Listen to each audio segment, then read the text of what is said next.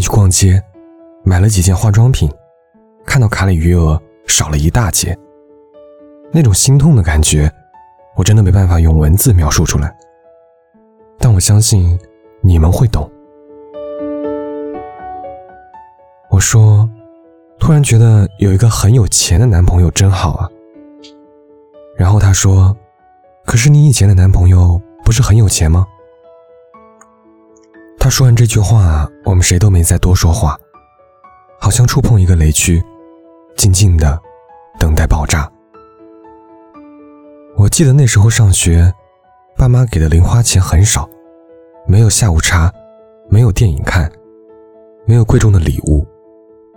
有一次我过生日，他说：“虽然我现在不能买很贵的礼物给你，但我以后一定会给你最好的生活。”那时我想，面包我自己挣，有你就好，你给我爱情就好。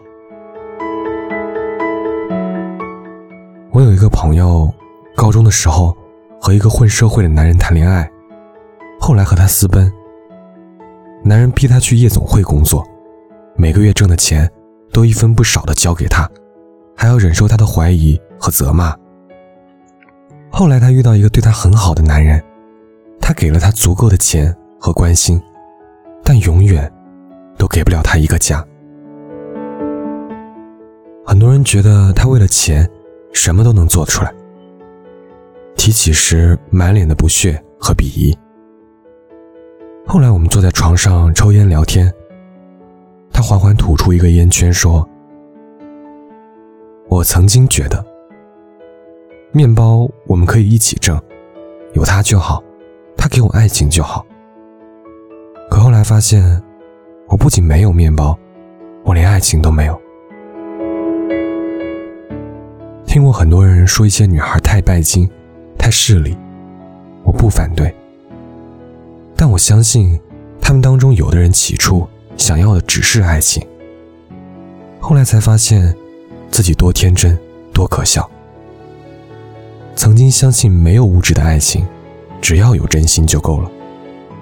后来明白，爱情其实是奢侈品，面包才是必需品。没有物质并不可怕，只要你们的爱够深、够坚固。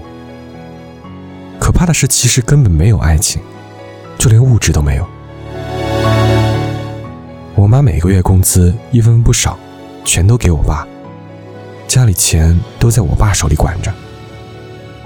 为什么？因为结婚过日子了呀，我们是一家人。我的钱就是他的钱，他的钱就是我的钱，哪会分什么彼此？爱你的人会主动给你花钱，爱你但没有钱的人会努力挣钱给你花钱。不爱你有钱的人会等你开口再给你花钱。不爱你还没钱的人。会嫌你整天就知道花钱。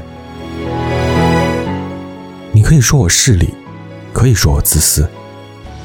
面包我可以自己挣，那你能给我爱情吗？